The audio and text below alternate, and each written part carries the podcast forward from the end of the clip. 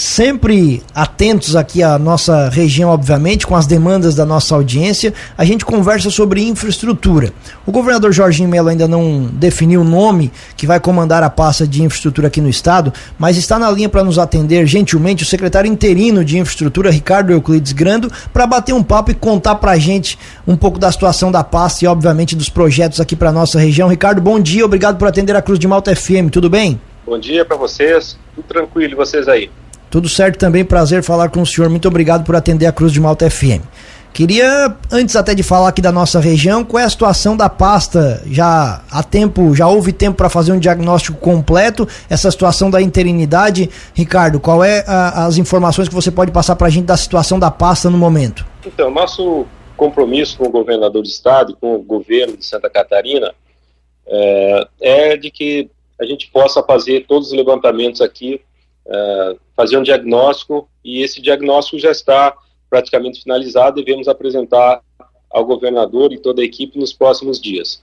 É, a Secretaria de Infraestrutura teve, na realidade, nos últimos dois anos, um incremento grande das solicitações no que diz respeito a, a projetos, até visando, obviamente, a melhoria da infraestrutura em Santa Catarina, mas é, aquilo que foi comprometido prometido e, e obviamente, dado à população é, a possibilidade de sonhar com muitas obras, infelizmente, né, a gente vê que ultrapassou os limites do caixa do Estado.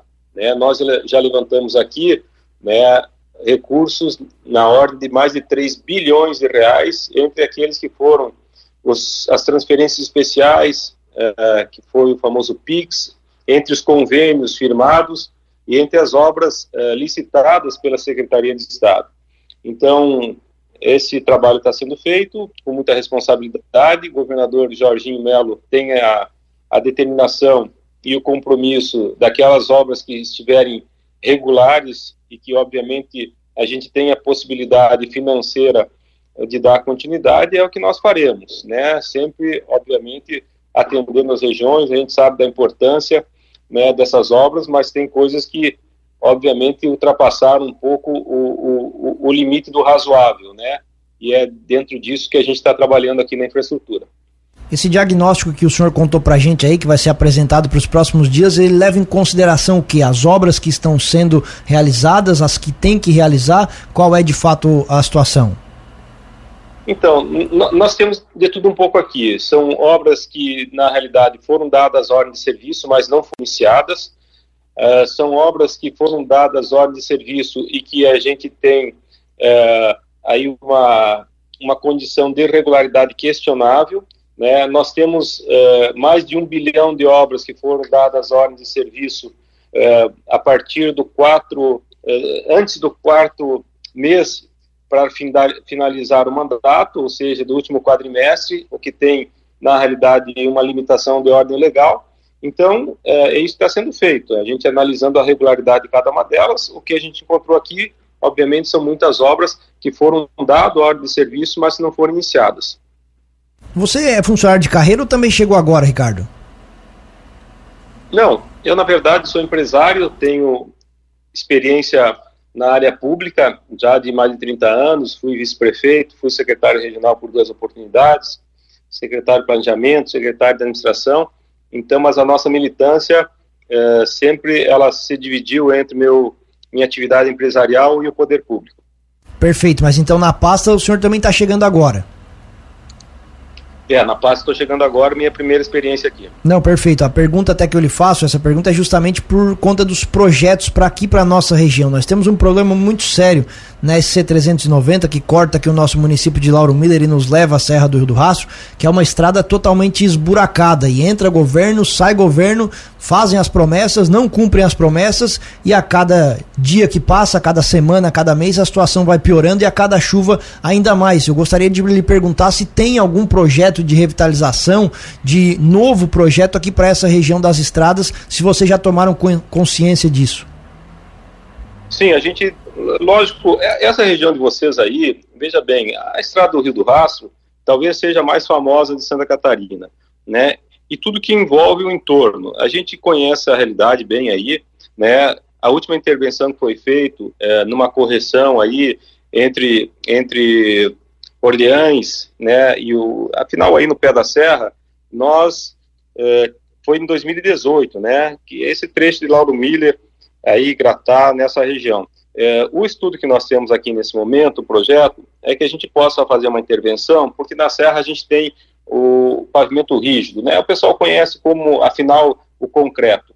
É, é o que está sendo estudado aqui é a gente fazer uma intervenção, esse projeto tá, está contratado, para a gente poder fazer a recuperação, né, entre o pé da serra até Lauro Miller, né, essa, essa, essa condição do trecho aí que vai de Lauro Miller a Orleans, a última intervenção foi feita há mais de cinco anos, né, e a gente encontrou, infelizmente, numa, numa estrada absolutamente importante, uma rodovia que é a SC390, né, essa, essa circunstância. É, a gente vai dar toda a atenção, né, até porque é uma região turística, veja bem, nós estamos num período absolutamente importante para Santa Catarina, é, com fluxo turístico extraordinário, né, e a gente, obviamente, vai colocar uma lupa é, para que a gente possa, obviamente, desde que tenhamos essa possibilidade orçamentária, é, para fazer essa adequação, mas que não seja promessa, né, e essa é, é a nossa preocupação. Né, as pessoas criam expectativa na população, né, nós temos reivindicações aí do nosso conhecimento, inclusive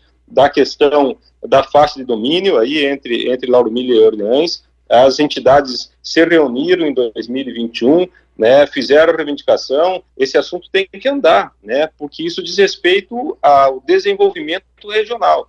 E, e essa, essa, essa importante ligação que a gente tem lá do Rio Grande, o, o, de Bom Jardim da Serra, que não é o Rio Grande do Sul, mas que em, envolve toda essa questão dos cânions, né, é, que também liga ao, ao, Parque Nacional de Aparatos, né, nós vamos ter que dar uma atenção. Né, esse é o nosso cartão de visitas, a gente não pode permitir que as estradas estejam em más condições. Essa revitalização que o senhor se refere, imagino, aqui é do trecho Lauro Miller até Orleans, né, ou Orleans até Lauro Miller, mas o grande problema é Lauro Miller até o pé da serra.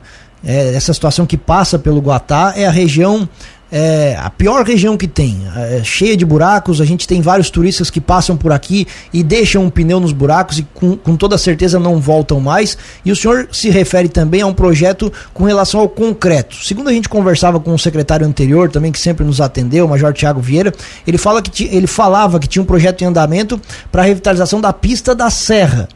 Só pra gente falar o mesmo idioma aqui, não sei se a gente tá conversando a mesma coisa. Só que daqui de Lauro Miller até o pé da serra não havia nada de projetos. Pelo menos é isso que, que, que deu a entender. É, é, é essa situação, secretário? É, é, esse, esse pavimento em concreto é da, da pista da serra, né? Não do, de que leva Lauro Miller até o pé da serra. Esse trecho que é o pior que nós temos aqui.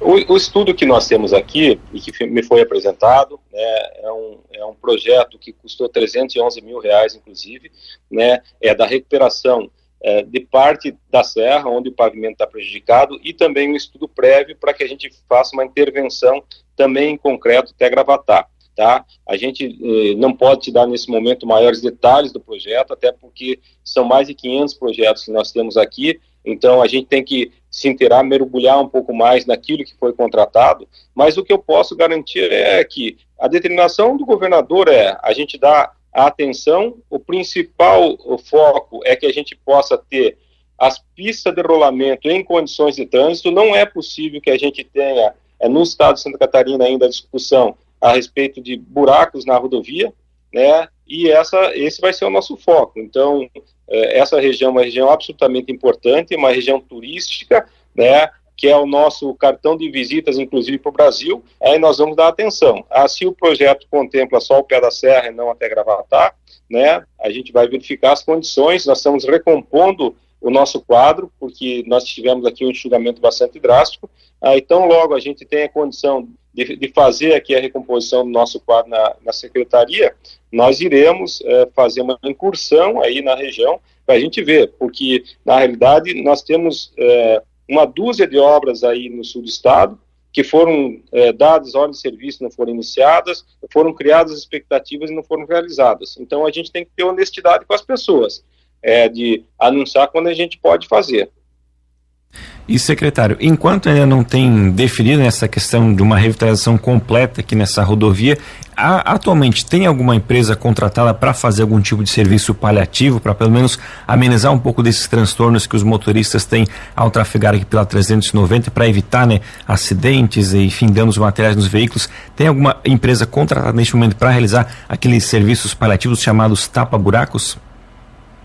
Sim, nós temos uma empresa que é a empresa que faz a conserva Infelizmente, aí no sul do estado, a empresa já foi é, notificada porque ela não está fazendo o serviço é, que foi contratado, ou, afinal, em conformidade com aquilo que foi o contrato, né? A nossa gerência de operações já deu conhecimento a esse respeito. Infelizmente, no poder público, as coisas são morosas, né? Você Romper um contrato com uma empresa, né, às vezes diz respeito a você ter uma demora de meses para você contratar uh, um substituto. Então, a gente está com atenção aí, né, já conversei com o pessoal que é responsável pela nossa manutenção rodoviária, né, para que dê toda a atenção aí para que a gente possa minimamente eh, fazer uh, as correções na pista onde houverem problemas mais sérios. Situação da Serra do Rio do Rastro, secretário. Recentes quedas de barreira sempre ligam um alerta aqui. Qual é o diagnóstico? Qual é a situação? Vocês têm algum projeto novo de segurança para aquela área? É, é bastante complicado, né? Nós tivemos a interdição há poucos dias atrás novamente. A última intervenção que foi feita eh, foi da instalação eh, de telas de aço, uh, prevendo, obviamente, a queda de, de pedras ou algum escorregamento mais leve, mas lógico que a Serra do Rio do Rastro é sempre difícil, né? Porque todos que, que conhecem, que já passaram, sabem da realidade da geografia. O que nós temos conversado aqui é para que a gente possa ter é, uma análise geológica mais apurada, para que a gente possa identificar os pontos críticos e fazer intervenção. É, aí é sempre difícil porque as operações na Serra do Rio do Rastro sempre demandam interdição, né? E, então, como a serra é bastante utilizada, é sempre um transtorno para o usuário. Então, é, a Serra do Rio do Rastro, para nós, é um, um uma objeto de atenção permanente, né? Os, os projetos e as análises ali nunca param, né? E a gente, obviamente, ao longo do tempo, a gente vai fazendo as, as intervenções para que a gente possa dar mais segurança e conforto é, para o usuário da rodovia. E secretário, sempre que tem algum tipo de problema aqui na Serra do Rio do Rastro, alguma queda de barreira que o trânsito tem que ser interditado, o pessoal utiliza como rota alternativa a Serra do Corvo Branco, que também está passando por obras por lá. Tem já uma previsão de quando deve ser concluída também as obras na Serra do Corvo Branco? Ah, é, nós tivemos na semana passada uh, recebendo a empresa uh, que está executando lá a Serra do Corvo Branco. Nós temos lá, a obra está em andamento, né, e, temos lá também um problema de ordem ambiental. Uh, o material que está sendo retirado das encostas da Serra do Corvo Branco, eles precisam ser depositados né, em, algum, uh, em algum local. Né. Nós tínhamos o licenciamento de três locais, uh, esses entulhos uh, e esse bota fora já, já foram completamente utilizados, e agora a gente está com a dificuldade, inclusive, do licenciamento uh, de um outro local. Além disso, lá houve uma alteração de projeto. Né? Inicialmente estava previsto um tipo de material para a gente fazer o adensamento uh, e fazer a base uh, do, do, do leito, e isso foi alterado ao longo do tempo, e nós estamos aí, obviamente, discutindo com a empresa, porque vai ter uma alteração de valor. Mas continua andando, a gente sabe da importância lá, né, e nós vamos se Deus quiser, finalizar a, a serra esse ano e entregar para a população. O senhor é interino na pasta, já tem alguma definição, obviamente não de nomes aqui, mas de prazo que o governador lhe deu para anunciar esse nome que vai ficar em definitivo na pasta? A gente imagina que uh, a ocupação uh, da pasta deverá passar pela nossa montagem também, na nossa base de governo. Essa é uma pasta absolutamente importante, né, que tem um orçamento bastante grande que interfere, obviamente, no cotidiano de todas as pessoas catarinenses e eu tenho a expectativa que a gente possa, aí vamos dizer, no curso dos próximos dez dias aí, a gente tem uma solução. Uh, de qualquer forma, a determinação que tive do governador é que nós, uh, até que isso seja encaminhado, que nós tenhamos é, toda a atenção para os projetos e as demandas. Né? Nós temos o mês de janeiro, que é um mês bastante chuvoso, é, com problema de queda de barreira em toda Santa Catarina, né? e os, os serviços estão fluindo de forma natural. Né? Os projetos mais ambiciosos, né? É, aquele que virá me substituir, nós continuaremos muito provavelmente aqui na Secretaria de Infraestrutura, é, a gente dará consequência, né? junto com a Secretaria da Fazenda, né?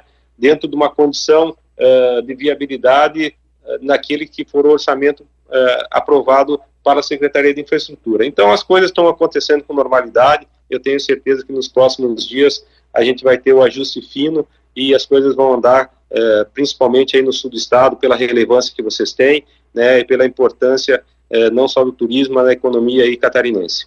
O senhor ou alguém da sua equipe já esteve em loco fazendo uma vistoria para dar uma olhada como é que está a situação aqui da nossa rodovia? Então, o pessoal tem peregrinado pelo estado, né? E eles ainda não me apresentaram o diagnóstico, mas eh, se não chegaram, com certeza nos próximos dias a nossa equipe de operação rodoviária deverá estar por aí. Perfeito. Ricardo Euclides Grando, secretário interino de infraestrutura, queremos agradecer muito a atenção aqui com a Cruz de Malta FM. Talvez ainda conversemos mais algumas vezes, mas se o pedido do governador é que de fato as pistas de rolamento estejam em condições, por favor, olhem para a nossa situação aqui e resolvam o mais breve possível, porque entra governo, sai governo, a gente ouve promessas e fica sempre na mesma situação. Um abraço e bom trabalho para todos vocês. A gente fica sempre à disposição, tá? Para a gente fazer interlocução, para a gente se ajudar, tá? Um grande abraço para vocês, obrigado pela oportunidade.